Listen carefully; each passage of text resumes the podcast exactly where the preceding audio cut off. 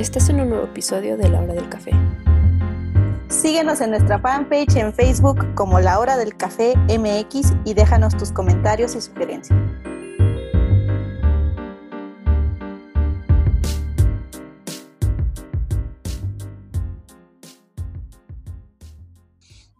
Buen día a todos. Hoy en un episodio más de La Hora del Café hablaremos de un tema que es un poco delicado y es la adicción.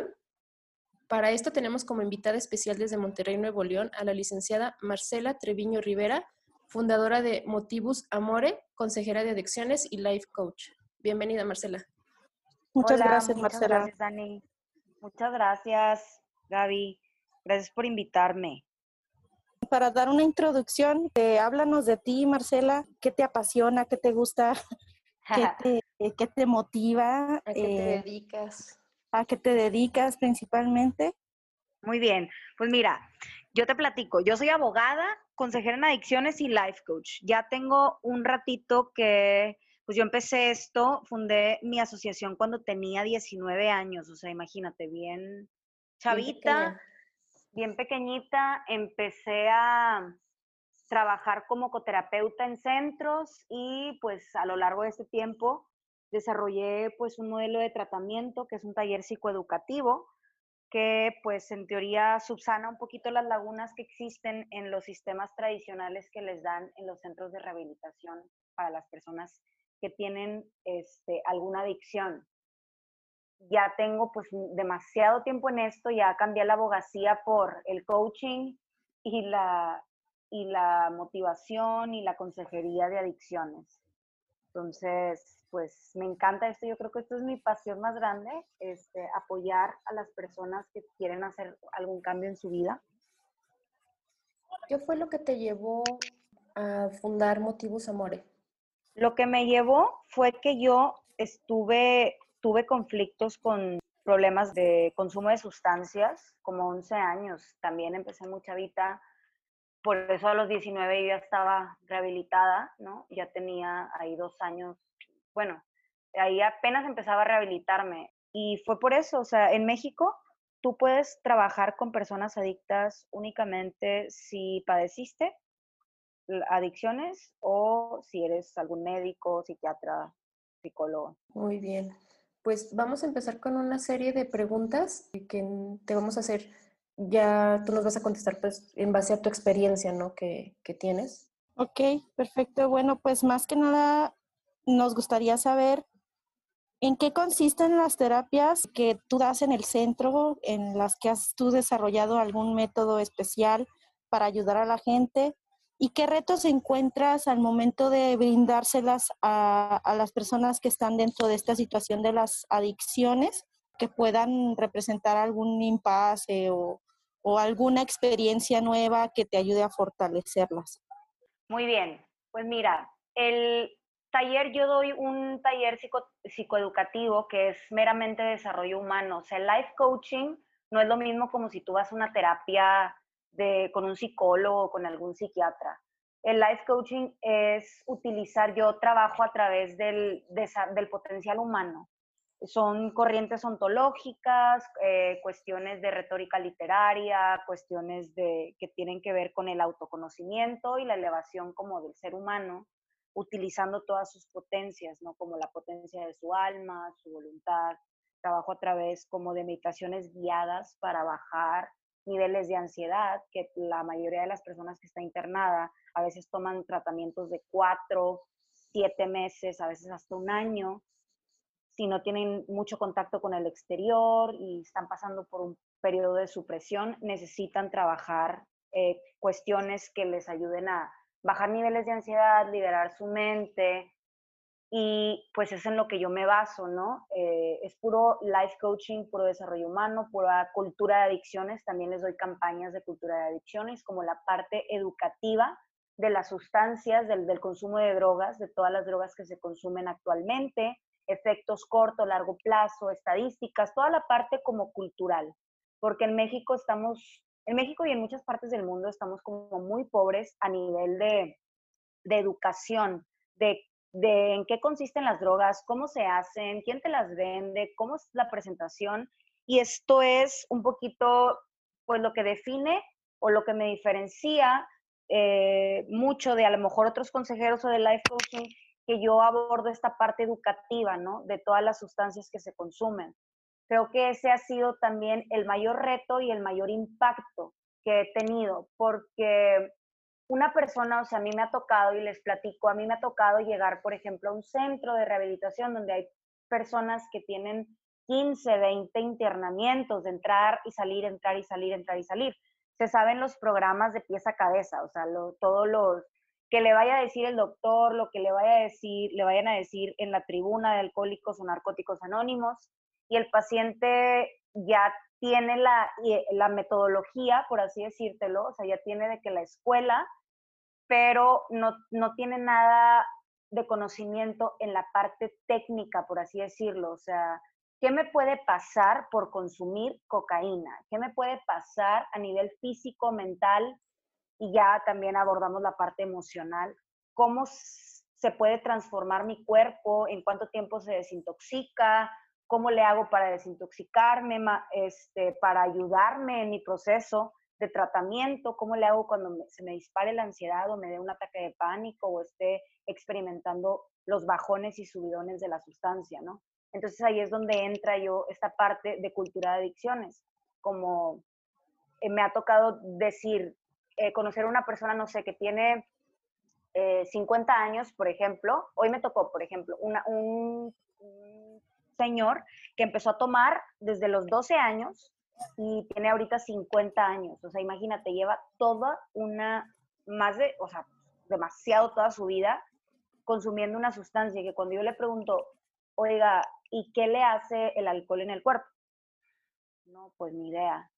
Ok, ¿cómo se hace, eh, cómo se llama la sustancia de la que está compuesta el alcohol? No, pues no sé. Y así me ha tocado con muchas sustancias. Con la cocaína, personas que tienen 60 años porque trabajo con personas desde los 8 años de edad, que ha sido mi paciente más chiquito, en un centro de rehabilitación, hasta personas de 76 años que están. Entonces, empecé a los 12, que es aproximadamente la edad promedio. 11, 12 años, 13 que empiezan. Y tengo ahorita 60. Ok, ¿qué consumía? Cocaína. Ok, cocaína. ¿Cómo se hace la cocaína? ¿De dónde viene? ¿Cuáles son los efectos a corto plazo? ¿Qué te hace?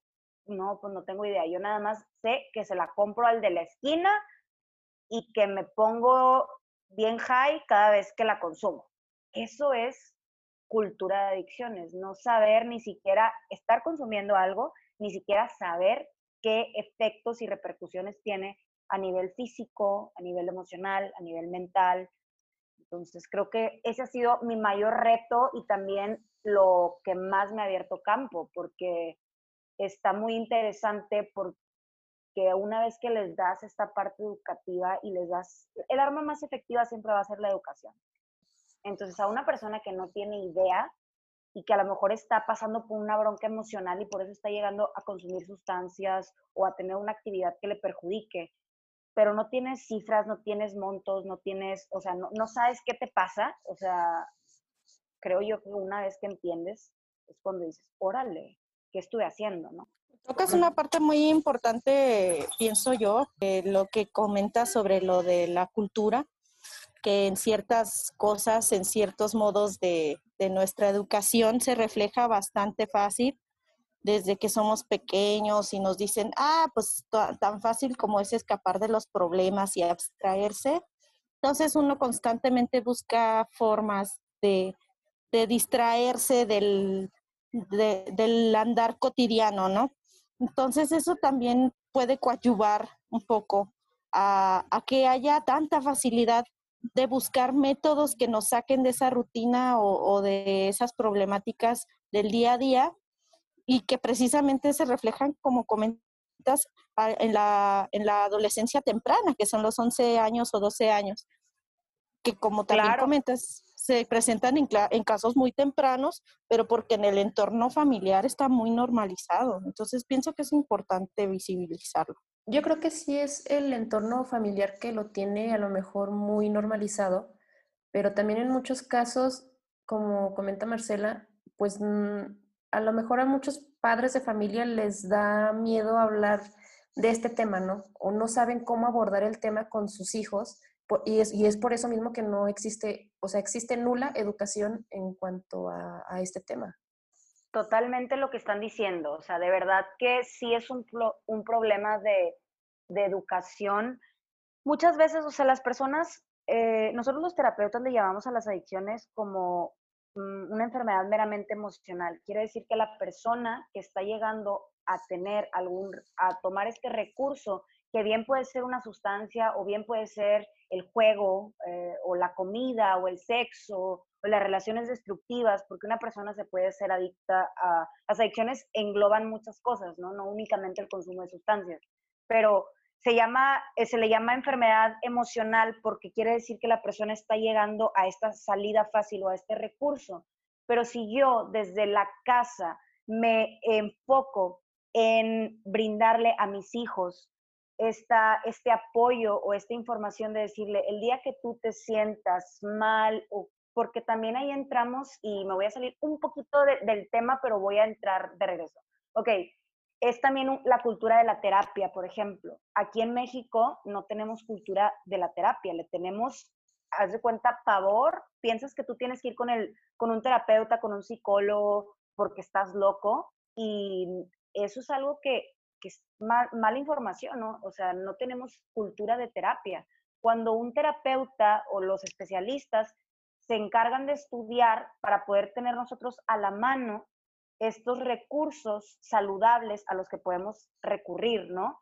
Si como el cuerpo se enferma y cuando tenemos gripa vamos al doctor, bueno, es lo mismo. Las emociones, nuestra mentecita, necesitamos aprender a gestionar estas, estas actividades saludables como ir a terapia. Entonces, imagínate que una, los familiares o los padres de familia desde casa les puedan brindar a sus hijos esta, este acceso. Oye, el día que tú te sientas mal, que te pase algo, que necesites ayuda, necesites hablar con alguien, avísame y podemos buscar ayuda juntos, porque así los, los niños no crecen con esta, este miedo o este rechazo hacia la terapia y empiezan a buscar otras salidas y no recurren a la familia, y entonces se empiezan a juntar, viene la edad, como, como ustedes dijeron ahorita, las malas compañías, les empiezan a ofrecer, empiezan a ir a los 15 años y que hay alcohol y a las fiestas. Entonces, ahí es donde tenemos que hacer, nosotros tenemos que abordar antes de que suceda eso.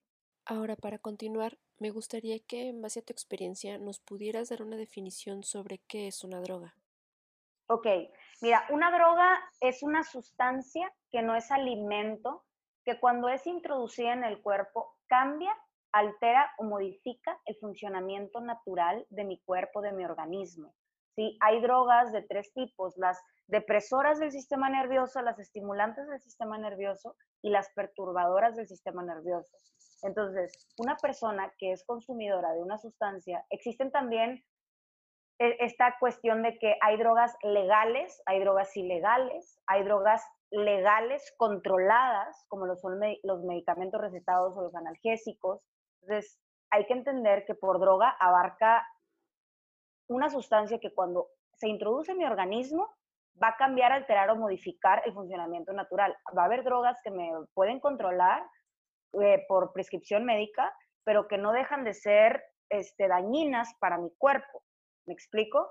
por lo mismo son controladas. Un médico te las tiene que estar vigilando por las, los efectos o las secuelas o las repercusiones que puede tener en tu organismo. Bueno, pues la siguiente pregunta que yo pienso que va a ser muy útil para las personas que nos están escuchando sería, ¿cómo puedo yo detectar a simple vista que una persona que está en mi entorno cercano está empezando a consumir? O en su caso, ¿Cómo puedo detectar que yo estoy cayendo en una adicción a cierta sustancia, actividad o cualquier otra cosa que me genere este, dependencia? ¿Cómo lo podemos detectar y qué estrategias debemos seguir? Mira, la, para detectar una persona, es decir, a lo mejor un padre de familia o si tu pareja es aislamiento, frustración, mucha deshonestidad, mucha inconsistencia como entre sus acciones y sus pensamientos, como mucha egocentrismo, neurosis, o sea, ingobernabilidad, este, pues prácticamente mucho rechazo, eh, tener cambios erráticos en el humor, o sea, porque una persona, no te estoy diciendo, hay una persona que se enoja, no, o sea, estoy hablando de una persona que está mostrando esta inestabilidad de explotar de repente o salirse de sus casillas, ¿sí? Son las más comunes. Cambios así como que muy, muy evidentes, ¿no? Claro, o sea, cambios, hay, hay personas que son muy explosivas y también personas que son implosivas, ¿no? O sea, que explotan para adentro. Entonces, también si yo detecto que mi hijo, mi pareja, alguien, mi hermano, mi mamá, alguien cercano a mí está muy aislado, no, no conecta, llega, llega raro, empiezan también a cambiar mucho su aspecto, como se empiezan a desalinear, ¿no? No, de repente ya mm, abandonan sus responsabilidades, no van al trabajo, no van a la escuela, o sea, son las más comunes, ¿no? Y también si hay mucho periodo de depresión, porque recordemos, si son depresoras del sistema nervioso, quiere decir que el efecto opuesto, aunque me estimule, si yo me estoy tomando alcohol, por ejemplo, y me estimula en el momento, el efecto opuesto va a ser un bajón inmediato, ¿no? O sea, depresor. Entonces, mucha conducta de manipulación también, que son, tienden a ser como personas muy, con mucha labia, mucha, este, el dinero, así que se les quema el dinero también. Ahora, ¿qué puedo hacer? Siempre, siempre, siempre, siempre pedir ayuda. Siempre pedir ayuda. Se vale no saber, se vale no tener los conocimientos a la mano digo, todos estamos aprendiendo sobre todo estos temas. Entonces, es investigar, explorar cuáles son las drogas que se consumen, cómo son los efectos, qué puedo hacer, acercarme a la Secretaría de Salud, buscar un directorio donde estén todas las clínicas para saber grupos de autoayuda, terapia, siempre la terapia es nuestra mejor amiga tenemos que dejar de tenerle miedo a ir a terapia. Tú al terapeuta vas a ir porque te sientes increíble y también porque a veces vas a necesitar otra perspectiva y apoyo en otras áreas. Entonces, creo yo que esas es lo que podemos hacer. Siempre pedir ayuda, alzar la voz. Si yo soy una persona que ahorita me estoy, estoy escuchando esto y siento que tengo un conflicto con alguna sustancia o con alguna dependencia, algún recurso, a una persona, porque también las personas este, nos podemos luego hacer adictas a, la mala vida, ¿no? A estar deprimidos todo el tiempo, a ser explosivos, a ser violentos. Entonces, si yo tengo estas ganas de cambiar o estoy sintiéndome mal conmigo, que ya no puedo, que estoy acumulándome, alzar la voz con, la con una persona de tu confianza, pedir ayuda a tus padres de familia, este, no importa tu edad, este, tu género, no importa, o sea, es pedir ayuda y acercarte a las personas y pedir apoyo. En tu trayectoria en el centro, ¿cuáles son las drogas que se consumen más actualmente? Mira, las drogas que se consumen actualmente son alcohol, marihuana, cocaína, crack, éxtasis, metanfetamina de cristal, inhalantes LSD y medicamentos recetados. Ahorita la droga que está, bueno, al menos aquí en Monterrey, el 90% de las personas que están en un centro de rehabilitación, hombres y mujeres, son consumidores de cristal. Y la verdad es algo súper alarmante porque el cristal es de las drogas más potentes porque te consume los recursos del cuerpo. ¿sí? Una persona que es consumidora de cristal a los dos meses ya se va a ver acabada. ¿Sí? Una de las cuestiones que tiene el cristal es que te envejece también muy rápido, te marca la cara, este, te desorienta muy rápido también, entonces está muy cañón ahorita el consumo de cristal. Yo creo que es la droga de moda ahorita. ¿Tú crees que el cristal, por su costo, en la actualidad es una de las drogas más accesibles? Sí, mira, ahorita, una de las, antes, o sea, ya ves que les comenté que yo tengo bastante tiempo en esto, las personas que se veían más acabadas en los centros de rehabilitación eran las personas que consumían cristal, eh, digo cristal, piedra, crack. Y tú te dabas cuenta que una persona consumía piedra a lo mejor a los siete meses, ocho meses. A diferencia de la cocaína, que se le conocía, no sé si todavía, este, como la, la droga de los ricos, porque es para personas que tienen pues poder adquisitivo fuerte. La piedra es, que también está hecha de cocaína, es muy barata y el cristal es aún más barato. Entonces, por lo mismo pienso yo que ha tenido un impacto muy fuerte en cuestiones de consumo.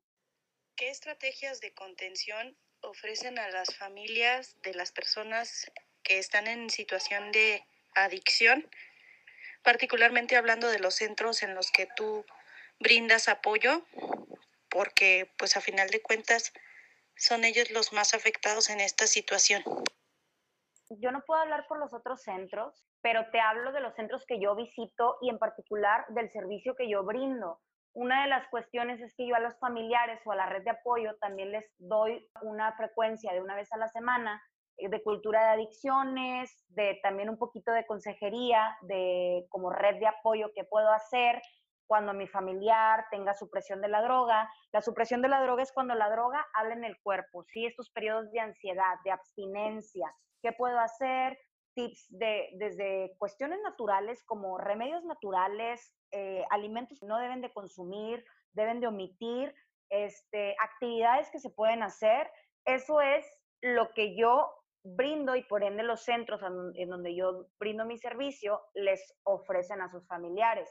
Aparte de las juntas que existen, que es un programa que se llama Alanon, sí, que son este, para las familiares de los adictos, que es como un alcohólicos anónimos o un narcóticos anónimos, este también es un, una herramienta a la que pueden recurrir, que son terapias igual, son pláticas para familiares de personas que tienen consumo. Entonces, yo les abordo la parte de cultura de adicciones y también la parte de un poquito de consejería a los familiares. Perfecto. ¿Qué tan difícil o qué es lo que tú crees que influye a que una persona salga de esta situación? Ok, mira, creo yo que importa muchísimo lo que haces después de que sales del centro de rehabilitación.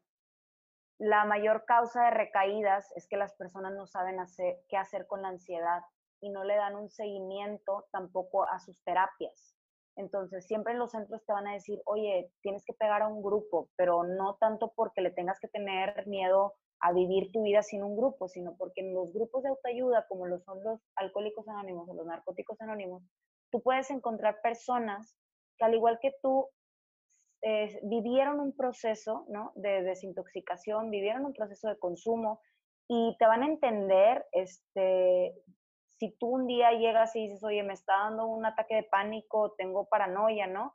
Lo que yo recomiendo siempre este, a los pacientes es conseguirte un terapeuta que te dé terapia individual, eh, hacer actividades, cambiar obviamente desde tu círculo de amistades, eh, buscar nuevas actividades que hacer, mantener tu mente ocupada, tener buena alimentación, mantener una rutina de ejercicio. Creo yo que eso es muy importante al momento de enfrentarte a una recuperación favorable. ¿Qué medios existen para las personas que quieran buscar ayuda para que comiencen a obtenerla? Entiendo que ya nos mencionabas que los centros de salud o bueno, que tienen ellos un listado de los centros en los que pueden obtener ayuda. ¿Qué otros medios hay para que las personas comiencen a obtener ayuda, tanto las personas que están dentro de la adicción como los familiares? A mí me gustaría complementar ahí poquito la, la, pregunta de Gaby, sobre todo, ¿qué medios de orientación existen para personas que son de bajos recursos? Porque sabemos que a lo mejor muchos de los centros, pues obviamente tienen un costo y hay personas que no pueden acceder en lo absoluto a este tipo de, de programas. Entonces, no sé si, si, bueno, por lo menos en Monterrey, ¿Hay alguna, algún centro que les pueda brindar el apoyo a personas más vulnerables? Sí, mira, haz de cuenta que el centro, o sea, el, Consejo Estatal que, que, regula como las adicciones se llama SECA y el CENADIC es como el centro que es de prevención y control de adicciones, que lo pueden contactar en el 01800 911 2000. Ese es ahí al, al teléfono como donde ahí te pueden brindar orientación de todos los tipos de centros, desde los CIJ, los grupos de narcóticos anónimos que también deben de venir en, si te metes a internet, eh, te puedes también acercar a la Secretaría de Salud para pedir eh, orientación del listado de las clínicas que están registradas para brindar este tipo de tratamientos, ¿sí? Porque ahí tú te vas a encontrar con anexos, clínicas particulares y ya, pues dependiendo de la zona en donde vivas, donde estés y todo, de lo que tú puedas costear también, que es importante, también existen programas de becas en muchos, entonces es cuestión de, que busques la, la ayuda adecuada. Bueno, ya para finalizar, yo sé que este es un tema que es muy extenso, espero que en un futuro podamos expandernos un poquito más o enfocarnos ya en algún tema en concreto dentro de lo de que viene siendo las adicciones. A una sustancia en particular, tal vez. Sí, claro. ¿Algún comentario o algún consejo que tú pudieras darle a las personas que se encuentran en esta situación o a los familiares de estos que no saben cómo buscar ayuda o cómo pueden buscar ayuda para sus seres queridos que se encuentran en, dentro de una adicción? Muy bien, mira, creo que lo principal es reconocernos a nosotros mismos que se vale tener miedo, se vale sentirnos confundidos, se vale de repente sentir que, que no sabemos para dónde movernos, sobre todo en estos temas que todos estamos aprendiendo y somos nuevos en esto. Se vale también pedir ayuda, que eso creo nos debe de dejar de costar trabajo reconocer que no somos expertos y que no somos personas que tenemos toda la información y que eso no nos hace más o menos personas, ¿no?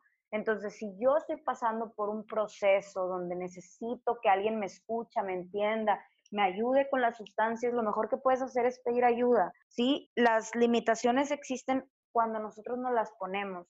Yo tengo que poner a un lado el miedo, tengo que poner a un lado el ego, el que me vayan a juzgar, que me vayan a criticar, porque cuando se trata de temas de salud, ¿sí? De, cuidar nuestro cuerpo, de cuidar nuestra mente, de cuidarnos a nosotros como personas, todo lo demás, las apariencias, el qué dirán, sale sobrando. Necesitamos empezar a enfocarnos en lo que es realmente importante, desde cuidarnos y tomar responsabilidad sobre ese cuidado. Entonces, si yo tengo a un familiar que me encantaría pedir ayuda, pero me da miedo o no sé cómo acercarme a esta persona, puedes también hablar a los centros. Digo, yo también me gustaría dejar mis redes. Así estoy, Motivus, es latín, M-O-T-I-V-U-S,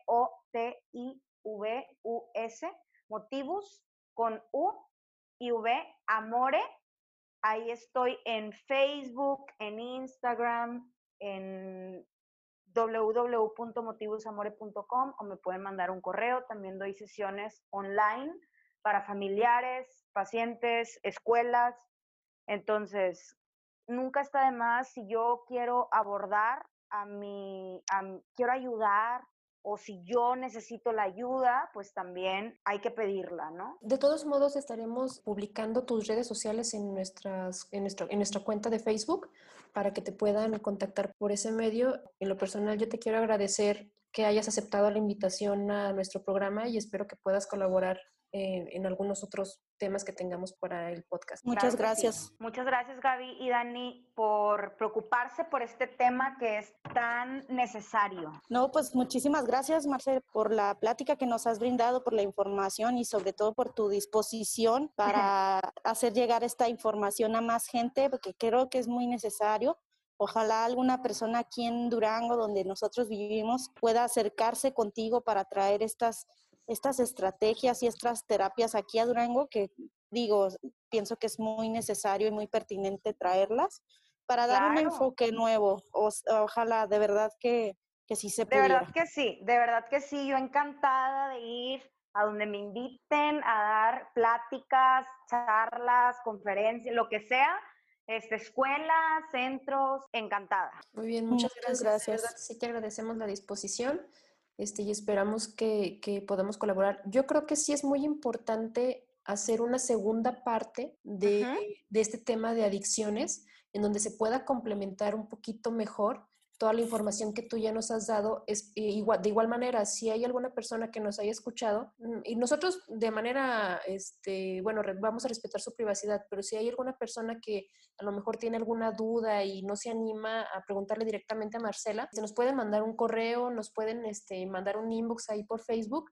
y con gusto nosotros le comentamos a Marcelo, oye, ¿sabes que una persona nos contactó y quiere que, que, a ver si puedes ayudarnos a tocar este tema? Y con mucho gusto, o sea, bueno, yo creo que Marcela pues va a estar a la disposición de, de poder ayudarnos. Claro que sí. Gracias a todas las personas que nos escucharon. Nos vemos en el próximo episodio. Este fue un episodio más de La Hora del Café. ¿Y ustedes? ¿Cómo toman su café?